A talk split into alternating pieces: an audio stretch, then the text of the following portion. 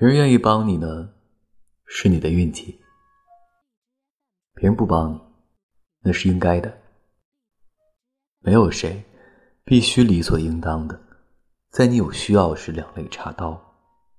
不管别人是忙碌或冷漠，都要把希望寄托在自己身上。越被看不起，越独自一人，就越要努力。自己跌倒不至于失望，只要还在前行，就不至于后悔。